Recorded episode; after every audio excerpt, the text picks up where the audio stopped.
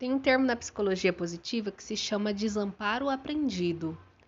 E os pesquisadores, né, que cunharam esse termo, eles fizeram testes com animais, com cachorros especificamente, e descobriram a partir desses testes que a gente aprende, nós, os animais também, tá?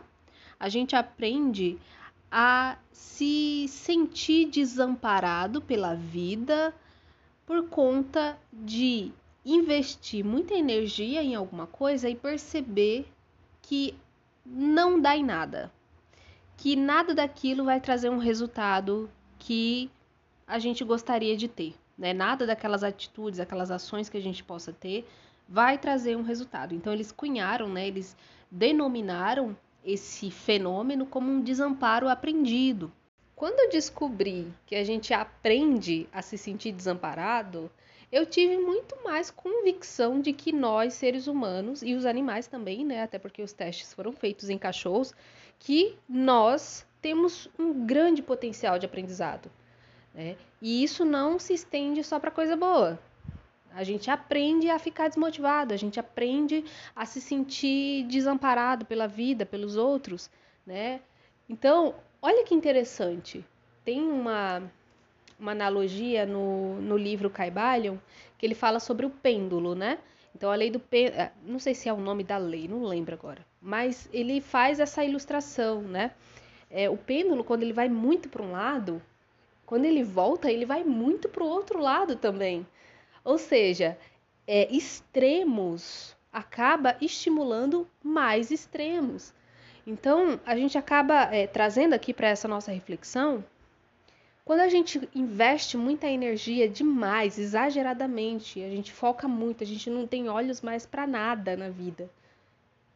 E aquele algo que a gente investiu tanta energia de um jeito tão desmedido, quando aquele algo não sai do jeito que a gente quer, a gente vai para o outro extremo. A gente vai, a gente sai do extremo de motivação, extremo de foco e vai para o para falta de foco, totalmente, para falta de motivação totalmente, que aí dá nesse desamparo aprendido. E aí eu já trouxe um dos motivos do porquê que a gente cai no desamparo, né? Nessa sensação de que a gente está desamparado pela vida mesmo, que não adianta é, o que a gente faça, nunca as coisas vão dar certo mesmo, né? Que é esse, essa, essa energia despendida de um jeito muito desmedido, de sabe, colocar muito foco em alguma coisa, num projeto, num relacionamento, e aí quando aquele algo escapa de você ou acontece de um jeito que você não gostaria que acontecesse, aí você vai para o outro ponto do pêndulo, né? A vida te joga é, num lugar em que você não vai precisar gastar tanta energia quanto você estava gastando antes, né? É, uma outra, um outro motivo é é que a gente sente as experiências da vida de um jeito muito pessoal. A vida é essa complexidade mesmo, gente. A gente precisa aprender a dançar com ela, né? E quando eu falo isso, eu falo para mim, primeiramente. É, porque a gente tem essa coisa de querer se realizar na vida, né? A gente quer se realizar, a gente quer ter um relacionamento bacana, a gente quer ter um trabalho que faz a gente se sentir bem, né, desenvolvendo ele, né? A gente quer ter liberdade, a gente quer viver bem. Mas aí a vida, ela não é feita de um jeito pessoal. Existem muitas coisas que acontecem ao mesmo tempo, simultaneamente, que a gente não tem ideia, que a gente nem, nem imagina que existem, né? E, e esse, esses acontecimentos acabam influenciando a nossa experiência. Mas percebe que não é porque Deus, a vida, o universo está apontando para você e falar: "Ah, tá, vou vou fazer a Flávia viver essa experiência difícil aqui e só para ver ela sofrer, só para ver como que ela vai reagir". Não. É uma teia complexa é, onde a gente está né, interligado, a gente está ligado um com o outro, conectado um com o outro, e a gente influencia a vida do outro que a gente nem percebe. Então, percebe como que é complexo viver essa experiência. E aí a gente acaba trazendo as experiências dolorosas como trazendo à tona assim como se fosse algo muito pessoal, né? Ai, o que, que eu fiz para a vida? É tudo comigo, tudo acontece comigo, nunca dá certo para mim, né? Quem nunca falou essas frases, né? Porque a gente enxerga a experiência é, nessa vida como algo muito pessoal. Mas imagina, né? Ó, lá, no, lá no universo, aqui no nosso sistema solar, os planetas estão lá. Eles não estão se batendo, eles não, eles estão lá vivendo a experiência deles. Eles não, se por acaso a gente morrer agora, se eu morro agora, os planetas vão continuar lá. As coisas vão continuar do jeito que estão, as flores vão continuar se abrindo na primavera, os passarinhos vão continuar voando. Então percebe que não é pessoal. Então o que faz a gente cair muito na desmotivação é achar que tem algo contra a gente que nada mais é do que enxergar a experiência humana como uma coisa muito pessoal, a experiência né, nessa vida como algo muito pessoal. E não é. A gente precisa enxergar o propósito de cada situação que acontece e o que, que essa situação está trazendo de aprendizado, né? Muito fácil de falar, a experiência é muito mais dolorosa. Mas é por aí que a gente precisa começar a enxergar para que a gente não fique achando que tudo que acontece com a gente é pessoal. Uma outra coisa que é importante a gente considerar é observar como que estão os níveis de tolerância com os erros. É, um, é, um, é como se fosse uma extensão do, do outro motivo, né? É, dessa pessoalidade que a gente, enquanto humano, enxerga na vida, nos acontecimentos da vida. Como que você é, lida com os erros? Porque quando a gente erra, uma pessoa que tem uma dificuldade com erros, ela olha e fala: ah, tá, isso aqui não é para mim. Se eu não conseguir fazer dar certo de primeira, é porque não é para mim. Ou o, o medo do erro é tanto que nem se movimenta, que nem vai em direção a se movimentar, a fazer um pouquinho todo dia, né?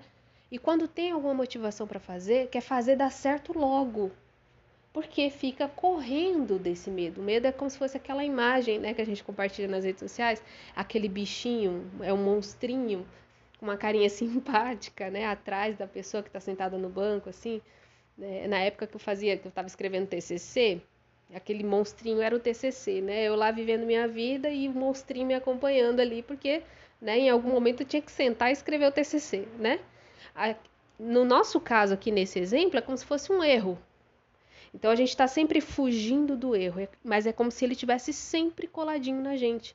É um medo de errar, é um medo de, de, de fazer as coisas e quando vai fazer é sempre é, querendo que já dê certo, né?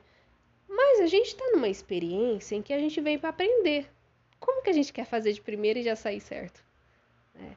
E aí, uma coisa que é bem bacana a gente parar e pensar é, em relação a esse exemplo, a esse motivo aqui, do erro, medo do erro, perfeccionismo, é como que você está se organizando, como que você está aí é, planejando a sua ação. Porque quando a gente erra, erra, erra, erra, erra, a gente não percebe acerto nenhum, até no erro, né? A gente aprende com erro, né? Você sabe. É porque a gente não está se planejando. A gente não está se organizando antes da ação. Então, fica muito difícil a gente acertar. E se a gente acerta, é, vai demorar muito. Então, como que está o seu planejamento? Como que você está se planejando? Se for algo mais subjetivo, né, relacionado aí a relacionamentos, ah, quebrei a cara demais em relacionamento. Como que você está cuidando do seu autoconhecimento? Isso é um planejamento, sabia? Para um relacionamento, para um futuro relacionamento que você que, né, quiser aí construir. Como você está cuidando do seu, do seu autoconhecimento, do seu relacionamento interior?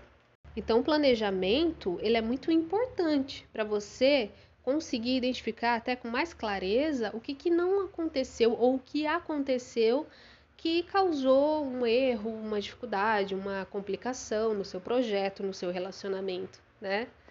Então, é, o seu objetivo vai estar tá muito claro quando você se planeja. Então, as coisas que vão acontecendo que vão né, dificultando o seu objetivo ficam claras também. E aí, consequentemente, você consegue ter motivação. Mas não é aquela motivação super empolgada, sem uma, um planejamento, sem uma organização. É necessário que exista paixão para fazer o que você quer, mas também é importante você se organizar para que você não caia no desamparo aprendido, né? Então espero que tenha feito sentido para você essa reflexão. Inclusive são coisas que eu estou refletindo sobre a minha experiência. Então, quando eu venho gravar aqui é porque é algo que eu estou refletindo sobre mim mesma, tá? Um beijo no seu coração e eu quero pedir para você classificar aqui o podcast no, no Spotify, é pertinho ali da minha fotinho.